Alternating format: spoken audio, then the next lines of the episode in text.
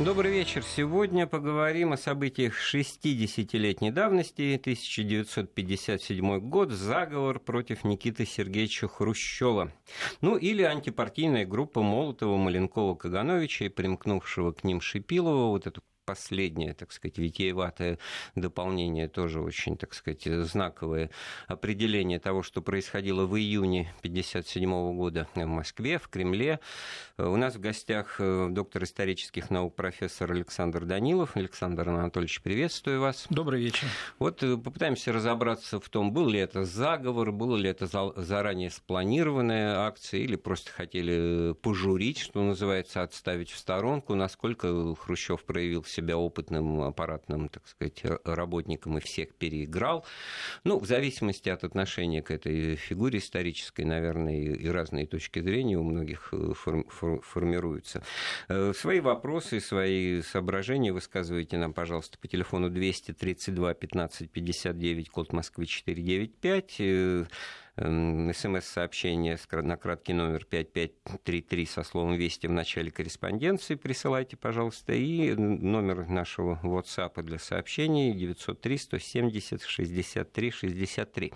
Ну, для, для начала, Александр Анатольевич, как бы что хотелось бы сказать, что вроде бы одномоментно к происходившим событиям люди, советские граждане, узнали в свое время о том, что такое происходило. Но все-таки э, из конца в начало, уже когда, значит, э, все состоялось, то и было рассказано, вот какой ужас вот мы могли бы пережить, но Никита Сергеевич всех победил. То есть 18 июня собирается президиум ЦК КП, КПСС, на котором собираются Хрущева отстранить от должности, а 29 июня на пленуме уже ЦК, Центрального комитета, то есть на более обширном собрании людей, значит, побеждает Никита Сергеевич, и все вот его противники посрамлены, лишаются должностей. Ну, впрочем, э, вот главная интрига в этом заключалась. Итак, это вот была заранее спланированная акция или, э, или что-то другое? Нет, я думаю, что это было действительно другое. Э, я бы отталкивался от общего такого контекста э, событий, которые происходили, потому что 20-й съезд КПСС, о котором, который действительно вошел в историю нашей страны э, знаковым событием, он носил, впоследствии его носили противоречивый характер, на который как раз и указывали, когда готовился сам съезд и готовился доклад Хрущева и по-разному, соответственно, воспринимались где-то с тревогой, где-то, наоборот, с радостью так воспринимались его эти итоги. Породили многие проблемы не только в нашей стране, но и за рубежом эти события, потому что и события в Венгрии, и события в Польше, они заставили во многом... Ну, Александр, э, сказать... вы прям быка за рога, ведь как можно объяснять сейчас вот э, студентам и детям, почему это все случилось в 50 Да потому что в феврале 56 года Хрущев развенчал Сталина, значит, сказал, что мы не туда плыли, шли, так сказать, сражались и работали. Это вызвало огромное разочарование в международном коммунистическом движении. Значит, вся сена была усеяна значит, партбилетами французской компартии и прочих наших все эти отряды. А в Венгрии вообще контрреволюционный путь. А да. в Польше он назревал. Так в Венгрии вообще кровопролитные события. Жуков четвертую звезду Героя Советского Союза за, за Венгрию получает за подавление этого да. восстания. Значит, и понятно, что вот плачевные последствия это вот этой десталинизации, хотя она носила это всего такой очень ограниченный характер. Дальше 1937 года и дальше чисток и необоснованных репрессий в отношении партийно-хозяйственной номенклатуры Хрущев не пошел. Военные коммунисты, значит, и коммунисты-коммунисты никакого пересмотра идей там коллективизации, не дай бог, значит, там троцкистов и еще кого-то. И с войной все было правильно, вот только вот, значит, партийную номенклатуру задел. И да. то, значит, такое разочарование. И вот э, этого следовало ожидать, наверное. Да, как раз это был, э, в общем-то, знаковый такой период, потому что те, кто выступал за более осторожный подход к решению этих же вопросов, потому что никто не возражал, что это надо действительно раскритиковать, как говорил Каганович потом в своих воспоминаниях, когда умер Сталин, надо было раскритиковать все, что было. Это ну, мнение было общее у них, но нужна была э, степень осторожности некая в решении этих вопросов, и на это как раз и указывали перед 20-м ну, съездом партии. Как по-китайски, так, да. как с Мао Цзэдуном. Да, аккуратно, и оставили аккуратно. в мавзолее, и сказали, что на 70% был прав, а на 30%, а на 30 не, прав. не прав. Вот, и все хорошо, и при этом никакого культа личности да. Мао. Да. И я думаю, что и у нас оно, так были приняты соответствующие меры в декабре 1956 года, в частности, которые во многом были возвратом к той позиции, отходом в чем то от решения даже 20-го съезда партии, циркуляры пошли на места но все-таки не в этом была причина того, что многие члены президиума ЦК стали э, по-другому воспринимать Хрущева и более открыто об этом говорить. Э, одним из основных вопросов стала та дискуссия, которая в феврале 1957 года началась в президиуме ЦК партии по вопросу перестройки управления промышленностью и строительством, которую инициировал Хрущев. Он предлагал фактически децентрализацию власти, лишение многих полномочий, то есть, как мы сегодня бы сказали, разрушение вертикали власти в управлении промышленностью и строительством и передача этих полномочий на места. Но регионализация. Это реформа совнархозов потом, да? Да, да, да, да. Но поскольку опасность этого видели, опять же, те люди, которые создавали прежнюю систему, так прежнюю структуру, то они естественно, э, обозначили свою позицию не как отвержение его подхода, а как то, что нужно продумать до конца, нужно выверить те или иные конкретные мероприятия, то есть они не отрицали его подхода. Вот самое милое дело, вот это, как правило, не принимают в расчет, э, рассуждая об истории, о борьбе политической, что тут не просто люди говорили, а вы вот вы не правы. В чем не правы, да? да? И не потому, что вы мне не нравитесь, у вас ус отклеился, да, а просто, просто вот предложение какой-то программы программы действий вызывает возражение. Это, да. У каждого вопроса есть своя логика. В данном случае вы ее так обрисовали, что совнархозы это, это жуть, жуть, жуть какая-то. Я бы мог сходу какие-то плюсы, там памятуя о том, как это в свое время в партийных документах фиксировалось.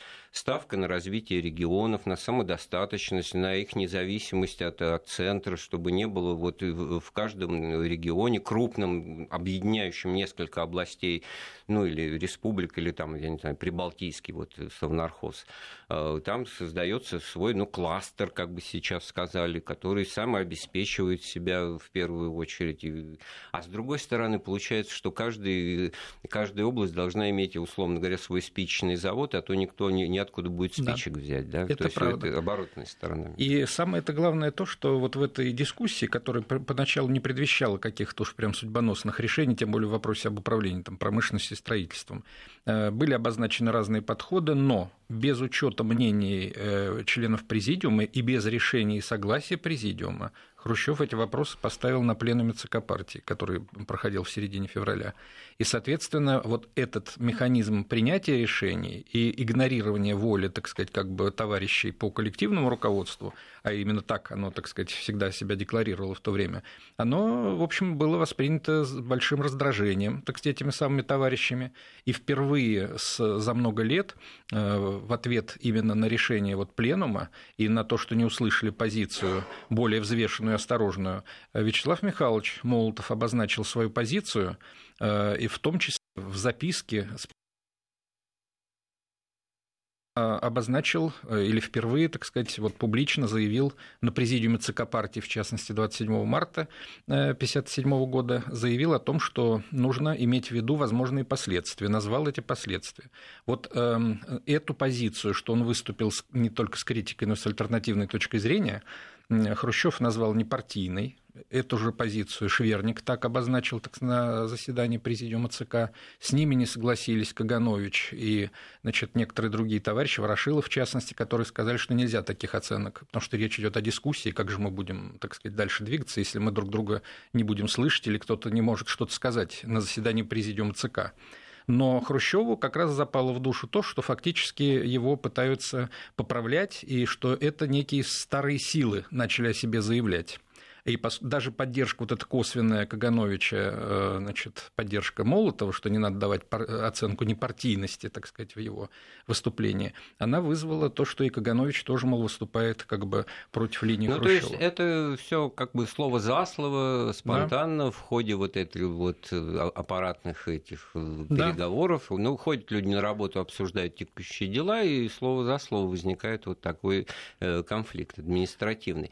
А вот прилюдно озвучивались темы вот внешнеполитические, вот, ну, ну, те же вот э, печальные, можно сказать, последствия десталинизации, развенчания культа личности Сталина, то, что имело место в Венгрии. Кроме этого, вот не угодно ли, что получается, в 1955 году советские войска уходят из Австрии, решение Хрущева. Угу. Тогда же, значит, советские войска покидают остров Дальний в Китае, значит, порт Артур, до свидания, все, так сказать, песенка спета, это все тоже. Ну, братьям, друзьям тогда, ну, жизнь-то показала нас, как долго это длилась, угу. эта дружба великая. Значит, э, с Югославией даже вот помирился, съездил э, в Белград к Тито и извинился за то, что мы их называли там несколько лет фашистами. Вот трудно себе представить, да, э, такие метаморфозы, потому что э, в свое время, конечно, в 1948 году люди испытали шок, как коммунисты, борцы, югославские партизаны, про которых столько там было всего известно справедливого, что они там чуть ли не третий фронт держали на Балканах, оттягивая на себя до 20 дивизий вермахта одномоментно на протяжении всей войны, и вдруг в одночасье превращаются значит, в фашистов, и фашистский режим Тита Ранковича, не иначе как -то, только так называлось, это тоже в головах людей разрыв мозга, наверное, имело. А в 1955 году вдруг все приходит в норму, говорит, ну да, вот мы так погорячились, это Сталин был неправ. Ну, то есть все это можно двояко трактовать, но все-таки это реальные, решительные, такие конструктивные меры на внешнеполитической арене, они вот э, предъявлялись в качестве обвинения? Нет, такого обвинения не было. Обсуждался вот в этот период времени с конца марта и в апреле обсуждался вопрос о событиях в Венгрии и о том, каким образом дальше их преодолевать, потому что уже как бы основная эта волна прошла, так сказать, и успокоили, как они считали, людей, но возникал вопрос о возвращении тех или иных лидеров, так сказать, венгерских из Москвы э, в Венгрию на работу. Значит, было сказано о том, что не стоит э, их значит, отправлять туда, потому что там уже есть режим кадра, так сказать, и все спокойно, поэтому не надо этого делать.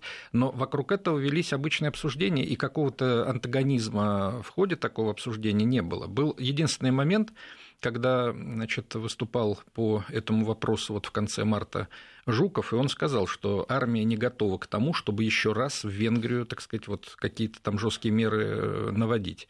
Молотов тут же ответил, что никто на этом и не настаивает. То есть никакой политической как бы, основы для того, чтобы новые жесткие меры в Венгрии принимать, так сказать, никто из Политбюро, так сказать, из Президиума ЦК тогда не высказывал.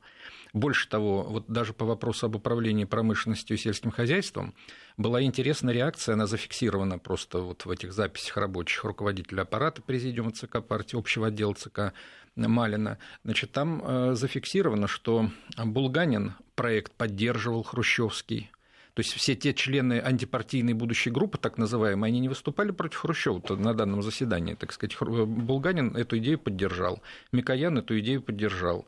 Э, Жукову очень понравилась, так сказать, и сама эта идея, и самая главная идея снятия контроля Министерства государственного контроля, который Молотов возглавлял, э, с Министерства обороны, который возглавлял Жуков. Ему эта идея очень понравилась, это тоже обсуждалось в контексте вот общих таких э, перемен, и это определяет последующую позицию Жукова в отношении, так сказать, вот этого как бы конфликта такого, который личностный характер начинает приобретать. Ну да, потому что мы так или иначе в нашем разговоре-то должны выйти на, на личность и на отношения и чувства, которые они друг к другу питали. И там, в общем-то, так сказать, по одну сторону баррикады стоят вот Молотов, Маленков, Каганович, примкнувший к ним Шипилов, значит, ну и дальше Первухин, Сабуров. И, в общем, получается, что почти все члены президиума, естественно, как-то между струй сухим проходит Анастас Иванович Микоян, который, значит, удачно все умеет лавировать и оказываться на стороне победителя.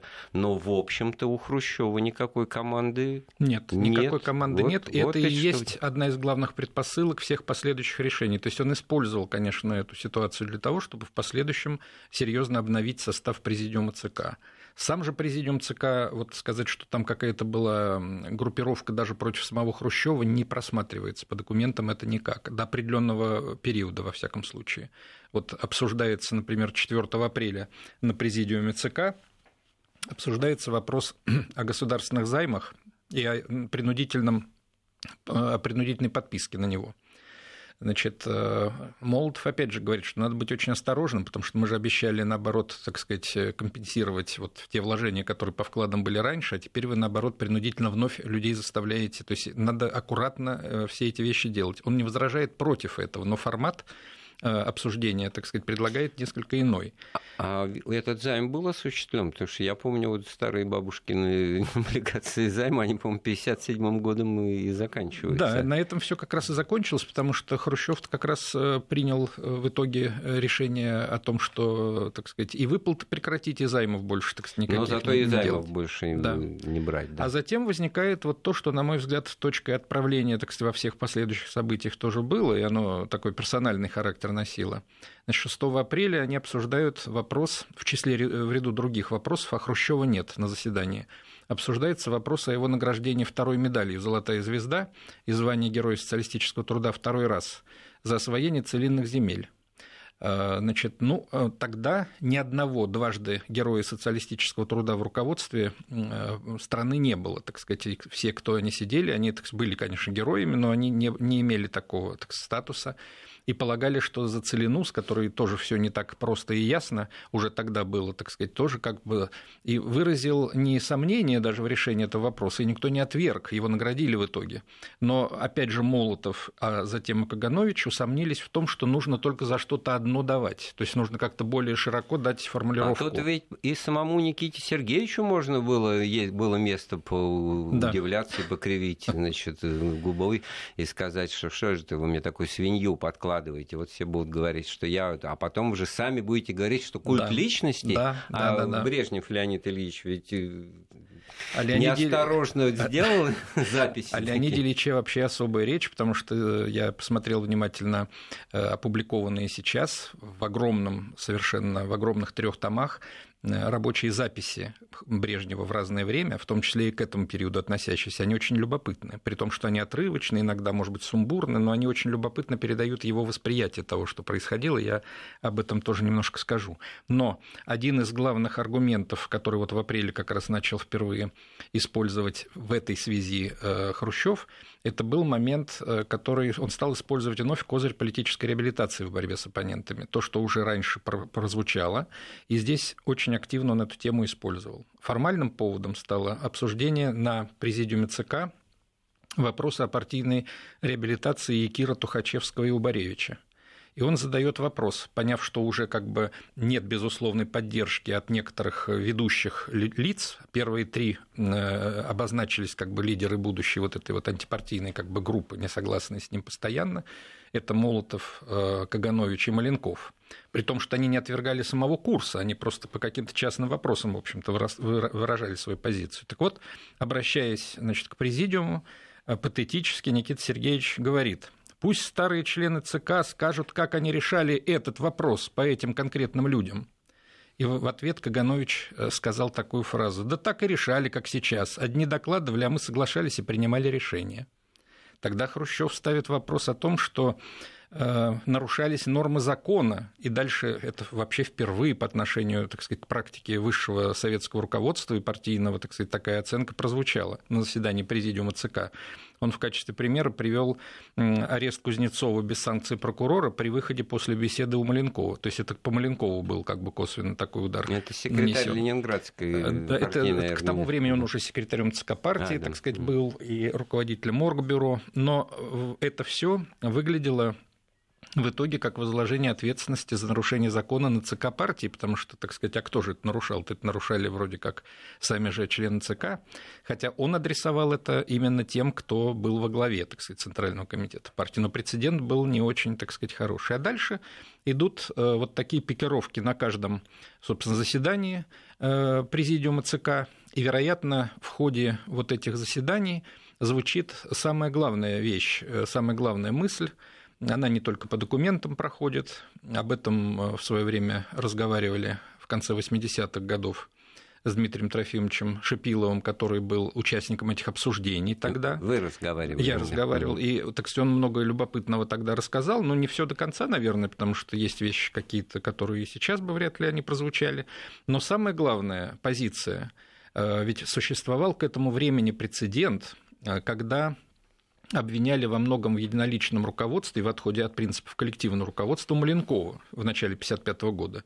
И они тогда поставили на пленуме, и вот это как раз говорит о том, что Хрущев-то оказался опытнее в аппаратных делах, так сказать, он тогда как решил вопрос? Идет пленум ЦК партии по сельскому хозяйству, по животноводству, и он, э, значит, собирает группу членов президиума ЦК, потом подзывают Маленкова и говорят, что ты знаешь, э, Георгий, мы вот с тобой не согласны по целому ряду вопросов, и мы хотим сейчас перед пленумом поставить вопрос о том, что ты лично отказываешься от поста председателя Совета Министров. Он говорит, да как же так, мы же ничего не обсуждали на Политбюро, на президиуме ЦК. Он говорит, вот мы сейчас и обсуждаем, вот, а тут не все члены президиума. Да мы, говорит, все тут, но ты понимаешь, вот у нас мы по-товарищески с тобой общаемся, поэтому ты давай сам откажись, тогда мы тебя оставим в политическом руководстве, членом президиума.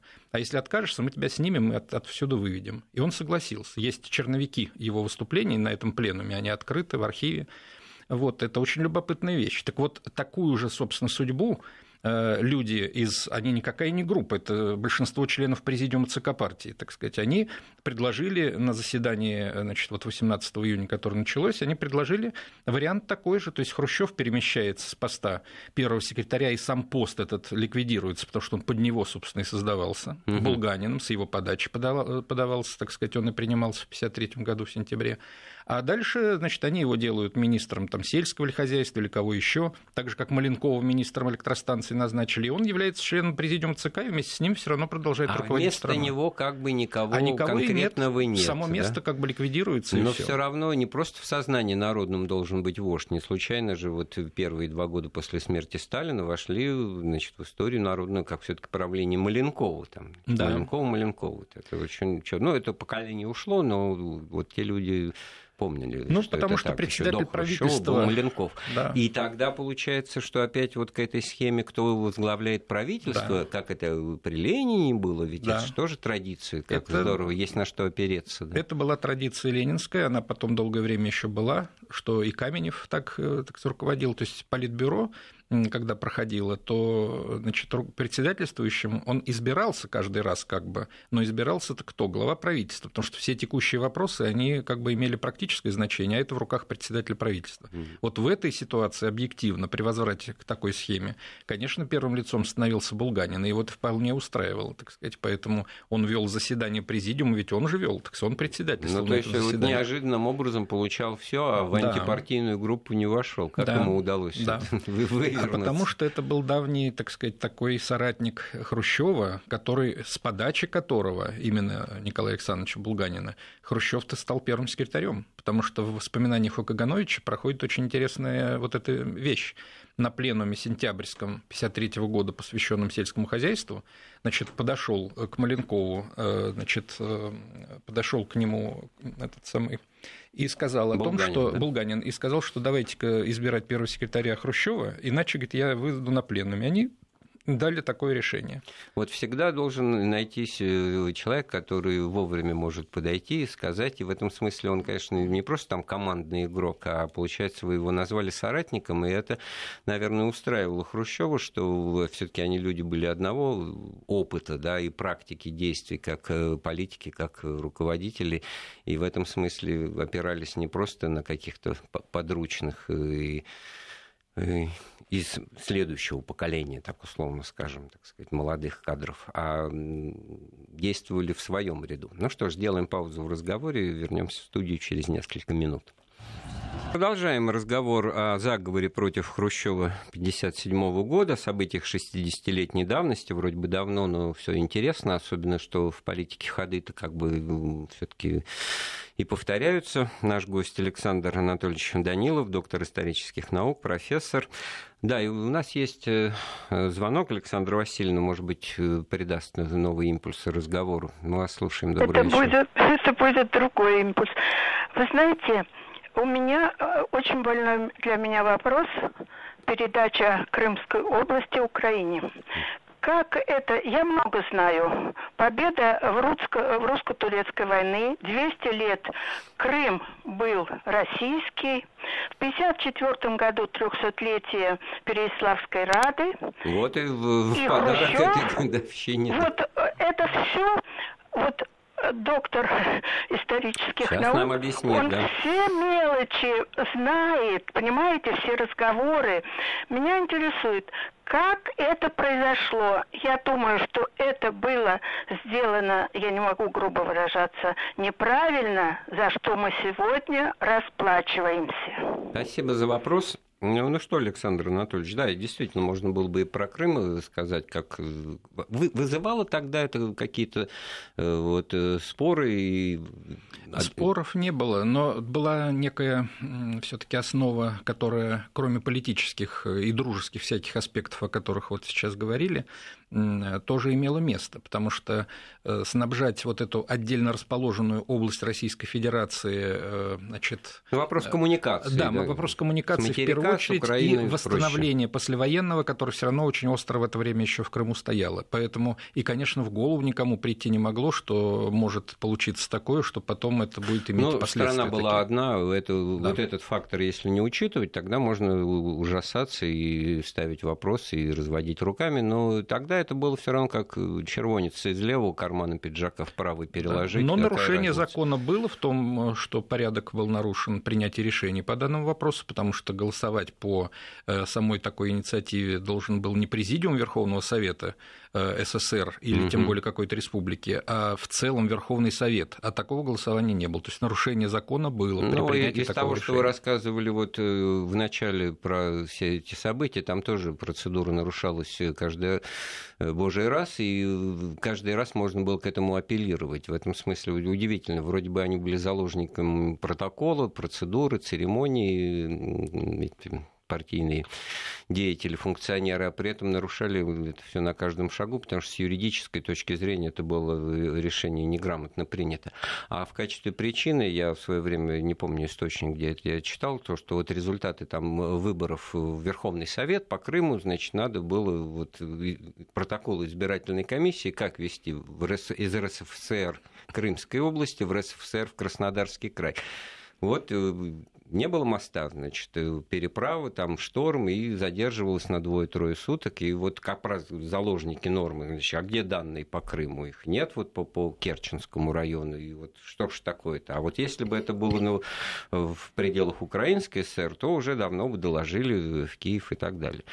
Ну, и вот то, что наш слушатель сказал про 1954 год, действительно, это было удивительным образом значит, приурочено к 300-летию Переяславской Рады, и в качестве дара русского народа, украинскому народу, вот некая третья, так сказать, субъектность, а именно Крым, когда-то на протяжении веков татарский, крымско-татарский, значит, становится теперь э, частью Украинской ССР, а все это входит в СССР, в одну страну, кругом советские люди. Эту реалию 60-летней давности надо тоже помнить и не проходить мимо, чтобы значит, понимать, что тогда происходило. А вот насколько возможно было бы и насколько удивительно показалось бы отстранение Хрущева от власти в июне 1957 года, потому что вот вернемся, значит, в это пространство этой интриги. 18 июня собирается президиум, это сколько, 25 человек или, или даже меньше? Это меньше, тем более, что не все присутствовали, и абсолютным большинством голосов, там порядка, собственно, их 13, по-моему, человек было, вот э, большинство голосов голосов фактически и э, вот высказались и... за такое да, решение вопроса. решение принято, да. спасибо, до свидания. Но дальше надо было этот вопрос, поскольку избирает первого секретаря не Политбюро, не президиум ЦК, а пленум ЦК, который его избирал. А это надо уже было... как Никита Сергеевич начинаете говорить.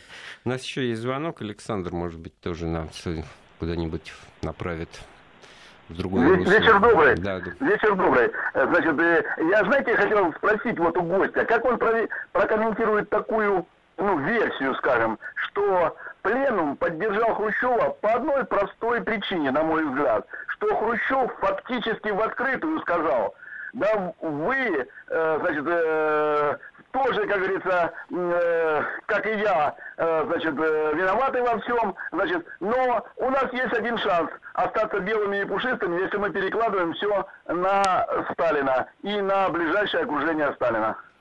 Спасибо за вопрос, ну, вернее, за версию. А ближайшее окружение Сталина – это Хрущев, Маленков, Молотов, Каганович, в общем, все товарищи, про которых мы тут разговариваем с Александром Даниловым.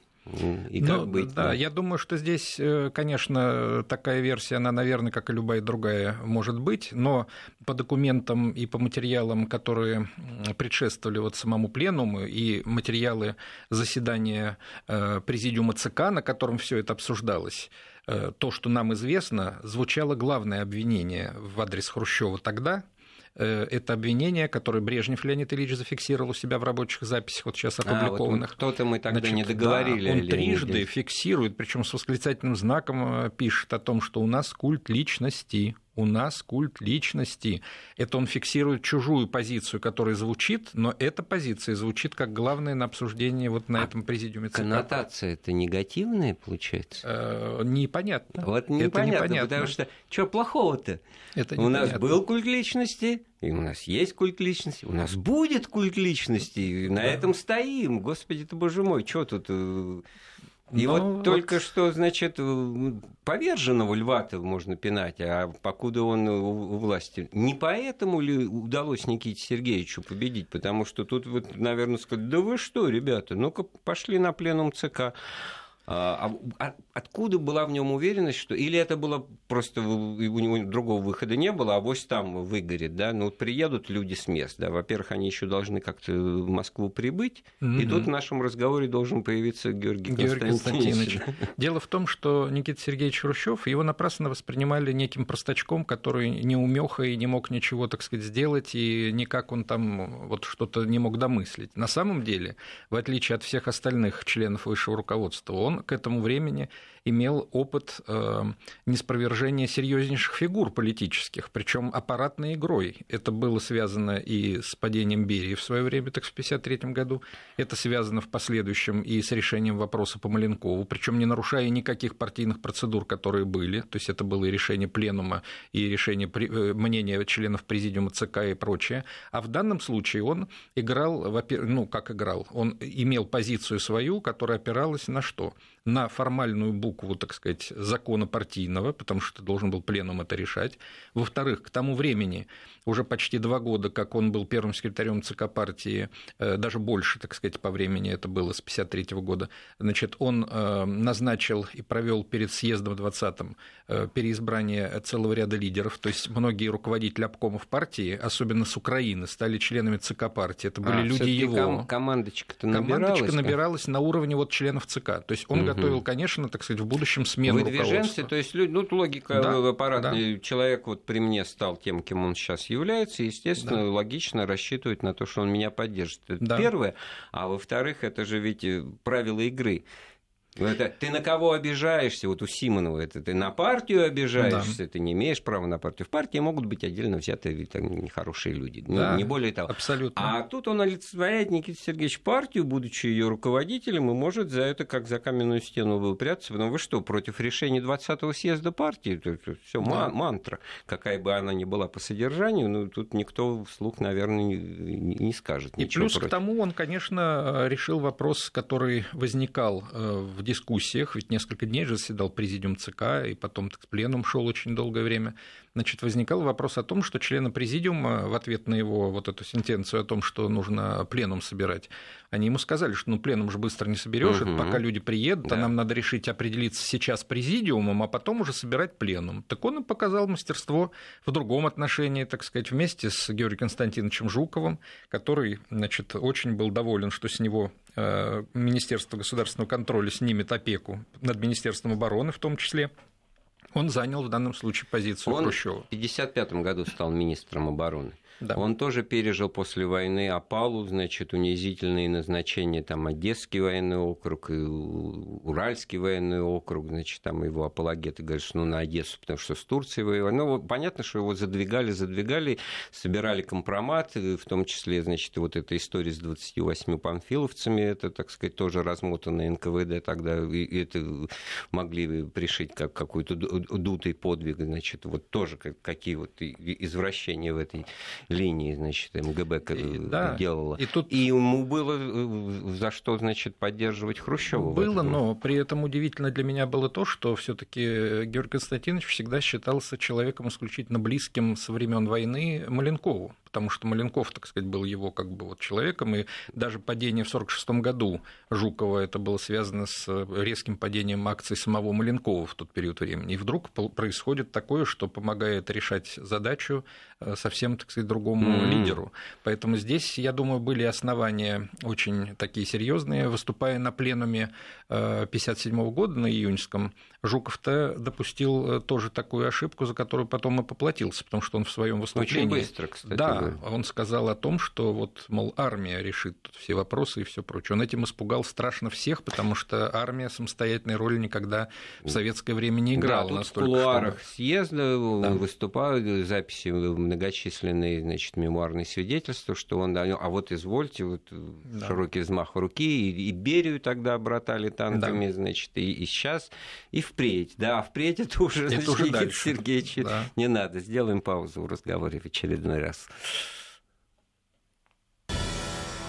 Вместе с профессором Александром Даниловым мы обсуждаем историю 60 летней давности заговор против Хрущева антипартийная группа Молотова, Маленкова, Кагановича, попытка смещения Хрущева со своего поста. Всем ли им было тогда понятно, что цена этой борьбы отнюдь не та, что была при Сталине, ставка меньше, чем жизнь, да, потому что, ну, тогда-то понятно, так сказать, как можно было уйти из власти, так сказать, только вперед ногами, да.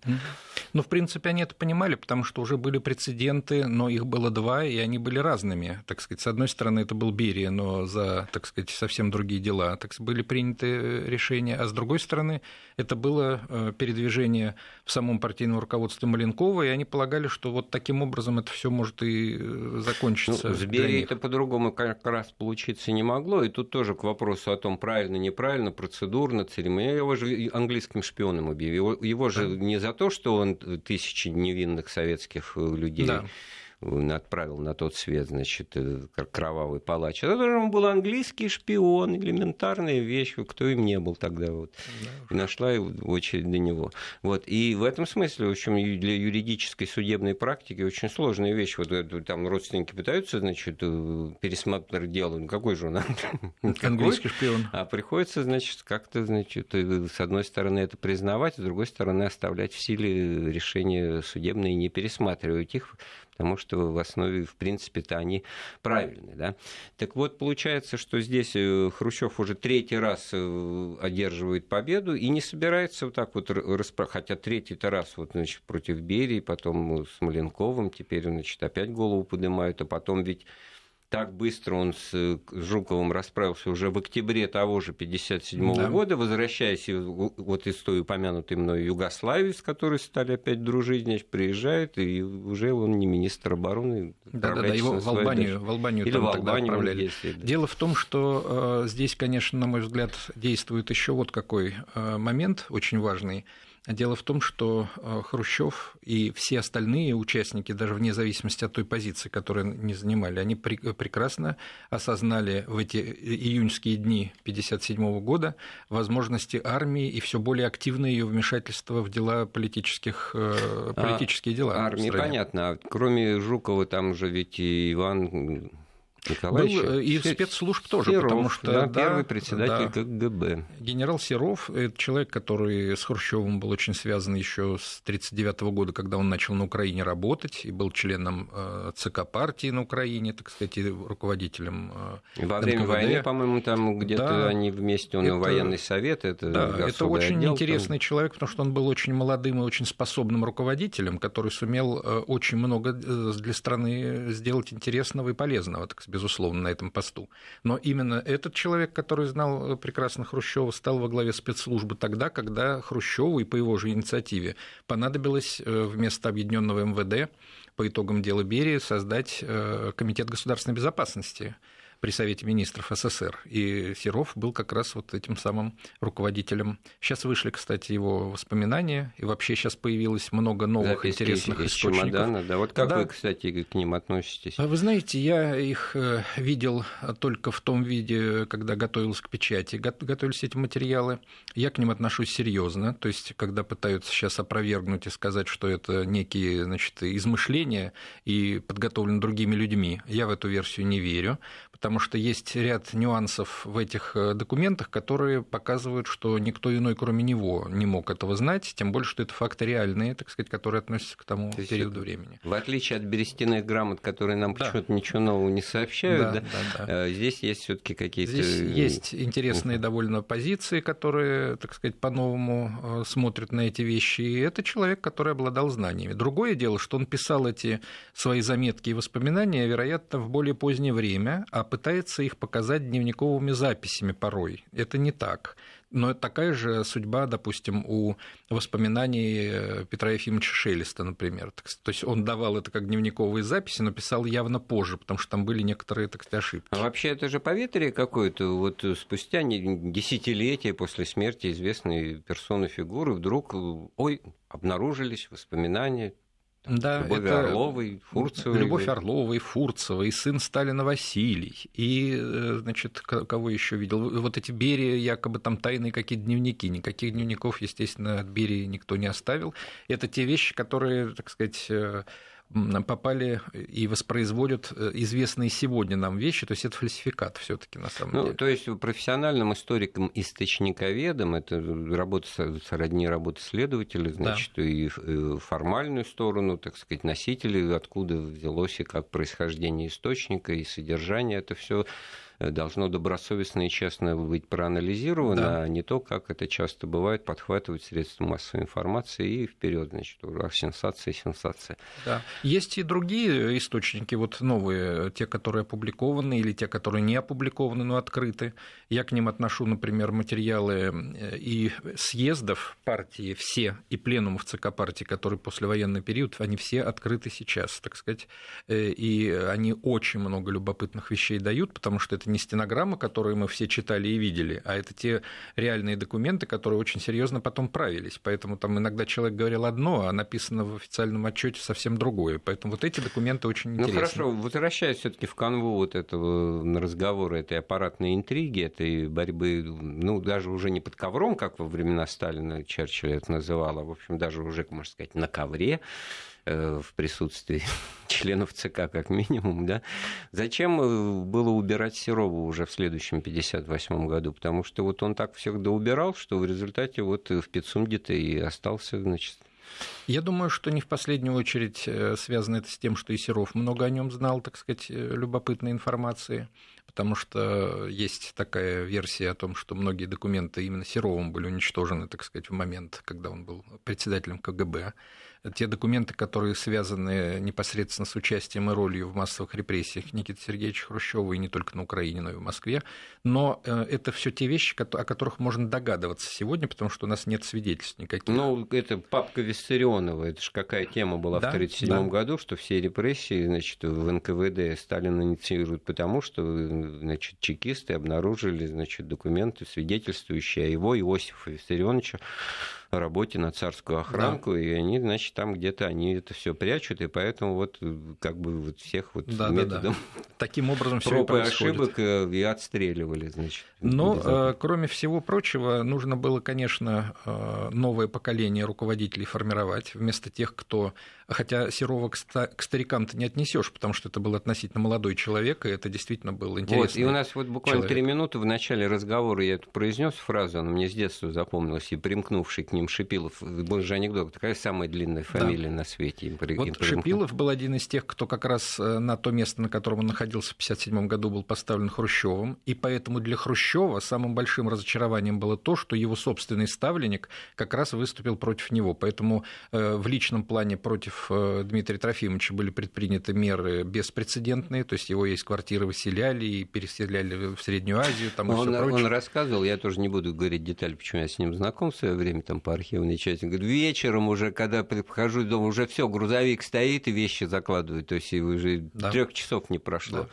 Вот так вот, значит. Поэтому я считаю, что июнь 1957 года был вот той исторической развилкой, за которой с коллективным руководством было покончено, а лидерство Хрущева оно было закреплено. Хотя до поста совмещения от двух вот этих вот позиций партийного и советского руководства еще оставалось время. В 1958 году только он стал наследником Но он не те два поста совместил, потом более удачное совмещение Леонид Ильич продемонстрировал. Да. Но все-таки вот как бы в выигрыше оказались вот Леонид Ильич, который потом, значит, стал председателем президиума. Так он учился, учился вот. на опыте Он же выступал на этом, он не только записи вел, э, правда, очень э, оробел, когда вышел на трибуну, а Каганович, по-моему, ему там что-то такое резкое сказал, ты еще там чего-то, чуть ли да. не в обморок упал. Да, ну, да, вот да, это да. вот уроки партийной да.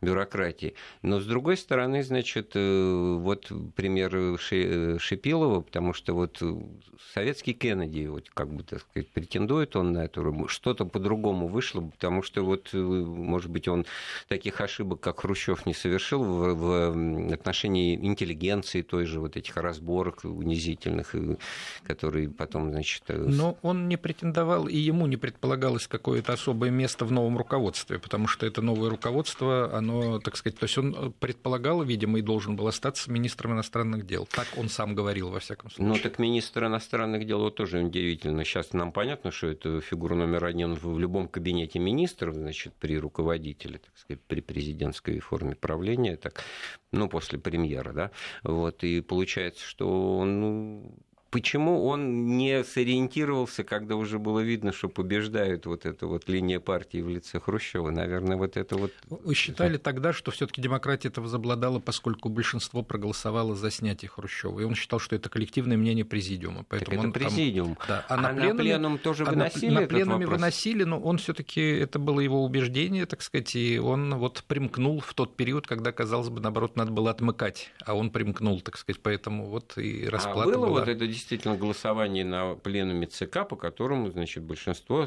сказало нет, пускай ну, Хрущев Ну, он не был членом президиума ЦК, поэтому там голосовали. Э, они обычно высказывали просто свое мнение э, эти руководители, и никто иной раз голосования не было никакого даже. То есть просто... Вот я вот это из вас и вытягивал напоследок, потому что все равно процедура, которая заложниками и апологетами, да. которые являются значит, партийные работники, была нарушена в очередной раз, и победа была одержана, да, что называется, да. по очкам в результате вот такой вот вязкой да. борьбы без правил. Самое интересное, что именно за то, что обвинили Хрущева в июне 1957 года, ровно за это его сняли в 1964 году, уже в соответствии с полными процедурными вещами. Ну, об этом поговорим в соответствующий раз. Спасибо. С нами был доктор исторических наук Александр Данилов. Эфир программы подготовил и правил Андрей Светенко. Слушайте Вести